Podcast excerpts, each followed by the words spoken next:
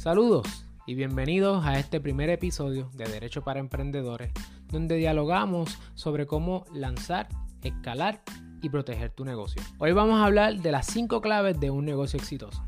Mi nombre es Alexiomar Rodríguez, fundador de Citlo, y una de mis pasiones es ayudar a emprendedores a establecer, desarrollar y proteger sus negocios, dándole especial énfasis a su propiedad intelectual. Quizás te has preguntado qué es un emprendedor ¿Cómo puedo emprender y montar mi propio negocio? ¿Qué herramientas necesito para lograr éxito? Estas y otras preguntas son las que vamos a estar contestando a través de los distintos episodios en Derecho para Emprendedores. Nuestra misión es proveerte suficiente información que te permita calcular tus riesgos a la hora de comenzar tu negocio y tomar decisiones empresariales. Dicho sea de paso, lo que vamos a hablar en Derecho para Emprendedores aplica a freelancers, startups y pequeños negocios. No importa si tu negocio es tradicional o estás bajo el e-commerce. Ahora bien, antes de comenzar, quiero hablarle a aquellas personas que no han tomado una decisión de montar un negocio. Y quiero darte este empujón. Es cierto que la vida del empresario es una vida llena de incertidumbre, conlleva riesgo, vas a fracasar y hay mucho trabajo. Ahora, si tú eres una persona que esas cosas no te asustan, te invito a que emprendas. ¿Por qué? Porque solamente tú, solamente tú tienes el poder de cambiar tu realidad. Solamente tú tienes el poder de cambiar la narrativa de Puerto Rico y lanzar nuestra isla hacia un desarrollo económico sustentable. Hay tres razones particulares por las cuales tú debes emprender hoy. Primero, el emprendimiento creativo es una forma de lograr una economía sustentable, solidaria y resiliente. Segundo, el emprendimiento dentro del contexto de la economía colaborativa o sharing economy tiene el, potencial de propulsar a Puerto Rico hacia un desarrollo económico sustentable. Tercero, el emprendimiento y el apoyo a lo local es capaz de cambiar la narrativa actual de nuestra isla y llevarnos hacia un nuevo paradigma, un paradigma de innovación, de sustentabilidad y donde la responsabilidad social y ecológica hacen de nuestra isla un mejor lugar. Las fuentes bibliográficas para lo que vamos a estar hablando hoy va a estar en la descripción del video. Bueno, ya estás motivado, ya estás motivada, decidiste montar el negocio y ahora qué? Bueno, el primer paso es planificar. Así que planificar conlleva dos partes importantes, la teórica y la parte práctica. Y hoy vamos a hablar de las 5 claves de un negocio exitoso en esas dos fases. Primero la teoría.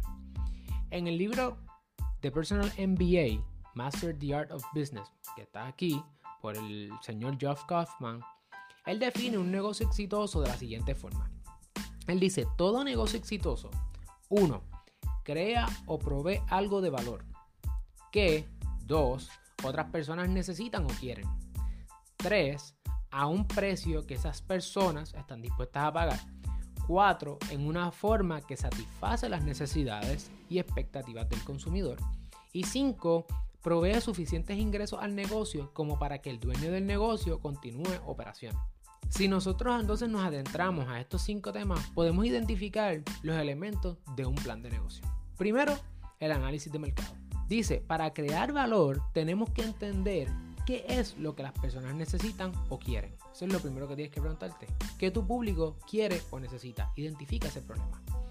Dos, para atraer a los consumidores, tenemos que llamar su atención y lograr que se interesen en nosotros. ¿Verdad? Ese sería el segundo paso, el mercadeo. Tercer paso, el modelo operacional. Para lograr la venta, el consumidor tiene que confiar en nuestra habilidad de cumplir con nuestra promesa. Cuarto, para satisfacer al cliente debemos, y de manera constante, exceder las expectativas del consumidor. Eso es lo que se le llama el servicio al cliente. Y 5. Lo anterior, todo lo que hemos dicho, tiene que hacerse con menos dinero del que tú estás devengando. Esa sería la administración de tus finanzas. Así que esa es la parte teórica. Vamos a verlo en la parte práctica. Para la parte práctica, vamos a hacerlo en dos fases. La primera, vamos a hacernos unas preguntas y en la segunda vamos a utilizar un ejemplo para poder darle contestación y contexto a esas preguntas. Te sugiero que en la descripción vayas y busques el Business Model Canvas. Esa es la manera en que vamos nosotros a estructurar nuestro negocio. Así que con la información de hoy vas a tener la capacidad de comenzar a diseñar tu modelo de negocio, que es el primer paso, la planificación. Así que lo primero que te tienes que preguntar es cuál es tu propuesta de valor, cuál es tu misión, hacia dónde te diriges, cuál es el problema que quieres resolver, cuál es la necesidad que quieres satisfacer, cuál es la demanda que has identificado en el mercado y que nadie la está satisfaciendo? Esa es la primera pregunta que tienes que hacer. Y si hay otra persona que lo está haciendo, está supliendo esa necesidad, quizás no la suple de la mejor manera posible, la manera más eficiente, más costo efectiva, y a lo mejor tu propuesta de negocio pues no es original en ese sentido, pero lo vas a hacer de una manera mejor. Eso también es viable y es una manera de innovar tu propuesta de valor. Ahora, esa propuesta de valor tú la quieres llevar a este público, ¿cómo lo vas a hacer? Ahí es que viene la primera fase. En el Business Model Canvas, a la mano izquierda, vas a notar que aparece una parte que tiene que ver con tu estructura de costos. Es decir, cuánto te cuesta llevar ese, esa propuesta de valor al consumidor. ¿Qué personal necesitas? ¿Cuáles son los key partners? ¿Cuáles son las relaciones clave o los acuerdos claves que necesitas? También te vas a preguntar cuáles son algunas actividades clave que tienes que llevar a cabo para poder adelantar esa misión que tienes. Es decir, lo que se llaman key activities. Lo otro que te puedes preguntar es cuáles son los recursos claves que necesitas, cuáles son eh, quizás infraestructura, equipo tecnológico que necesitas para poder adelantar ese valor o esa misión. Cuando terminas esa primera parte de la estructura de negocios, vas a la segunda parte en el Business Model Canvas a mano derecha que tiene que ver con las fuentes de ingreso. Allí te vas a hacer la pregunta, ¿cómo yo voy a monetizar este valor, eh, esta misión, este, esta propuesta de valor? ¿Cómo yo le doy entonces eh, la capacidad para que el modelo operacional corra, para que el negocio funcione? Así que la pregunta que tienes que hacer es, ¿quién es el público? ¿Cuál es el segmento que procura tu negocio? ¿Cuál es la demografía?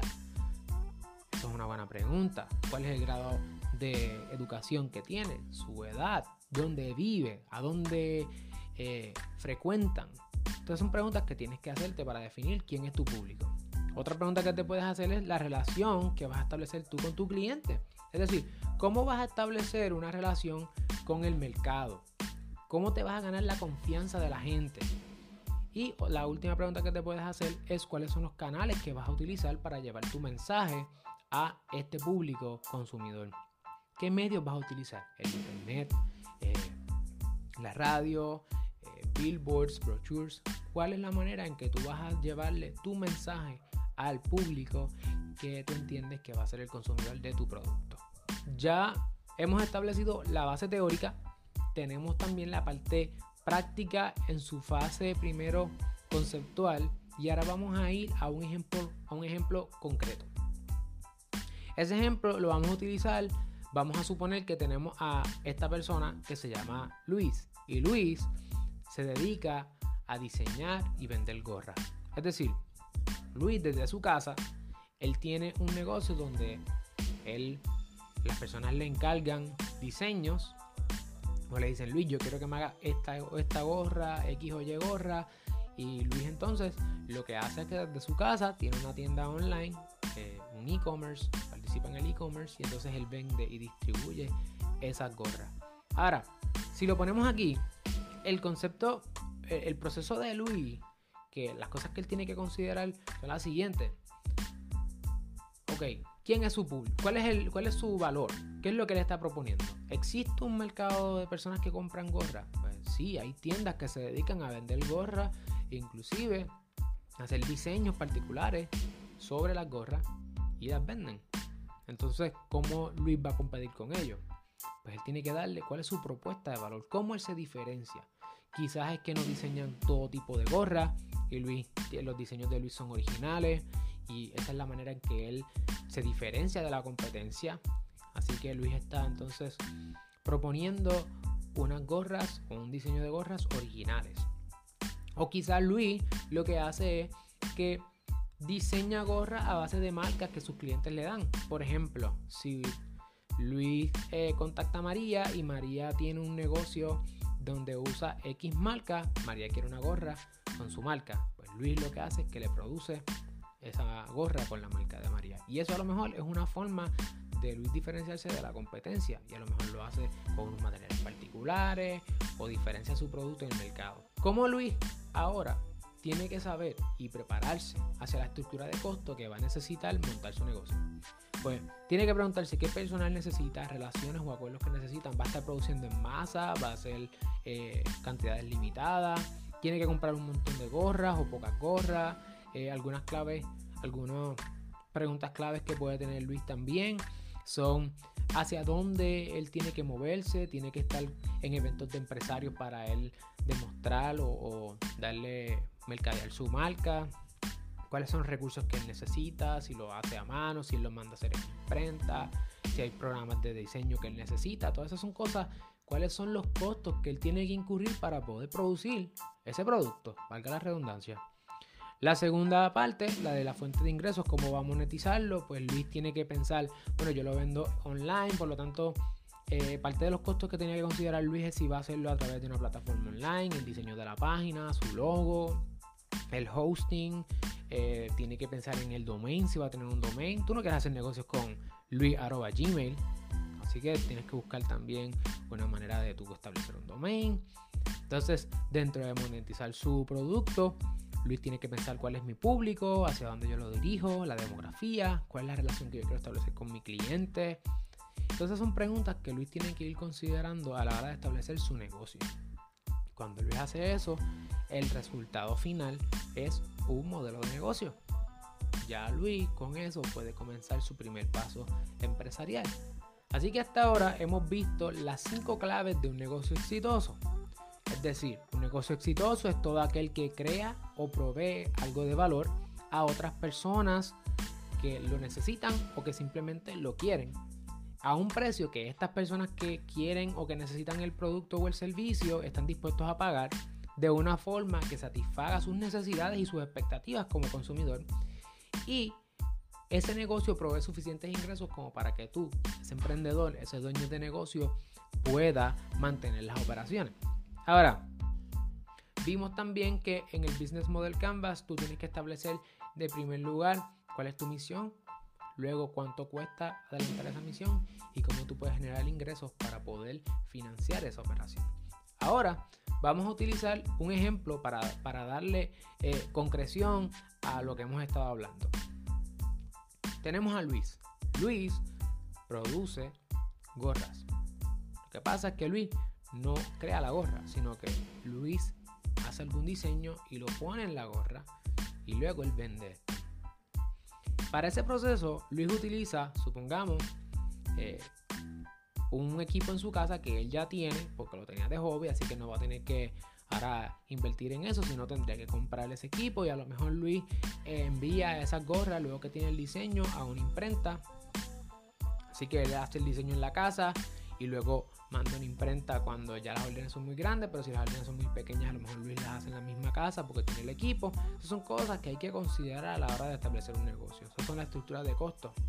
¿Por qué? Porque para que Luis pueda eh, enviar ese producto a su mercado, que tenemos que definir cuál es su mercado, quizás su mercado son otros emprendedores que están comenzando con su marca y quieren poder mercadear su marca a través de una gorra y pues Luis sabe que estas personas no tienen muchos recursos y que están comenzando al igual que él. Y esa relación del mercado, de Luis con su mercado, tiene que darse. Luis tiene que conocer quién es su consumidor para saber cómo le va a vender su, su, valor, ¿verdad? Que sería esta gorra eh, está hecha directamente bajo las direcciones del consumidor. Sería lo que se le llamaría un custom made. Ahora, Luis viene y dice, bueno, ¿y cómo yo voy a vender estas gorras? Porque a lo mejor en Puerto Rico no hay suficiente demanda. Y Luis dice, pues voy a mirar hacia los Estados Unidos o hacia otros lugares en Latinoamérica. Y él dice, pues yo quiero empezar a escalar mi negocio. Ya yo no solamente quiero vendérselo uno a uno, sino que quiero vender en masa. Pues Luis tiene que pensar cuáles son todas las gorras que él necesita, cuáles son los productos o la materia prima que Luis necesita. Eh, luego de eso, él tiene que establecer cuál es su capacidad de producción y eso a lo mejor le pone en una página web donde ahí pues tienen que entonces comprar un domain name hacer un web hosting, Luis tiene que hacer diferentes, un diseñador, un front-end designer en la página, eh, quizás quiere establecer una marca él, mismo. Así que todos son estos, estos costos, estos gastos que Luis tiene que empezar a incurrir para poder escalar su marca, su producto. Entonces todo esto lo tiene en una página web que es como si, si fuera su tienda y de ahí la gente comienzan a escoger, lo ponen en el carrito, ¿verdad?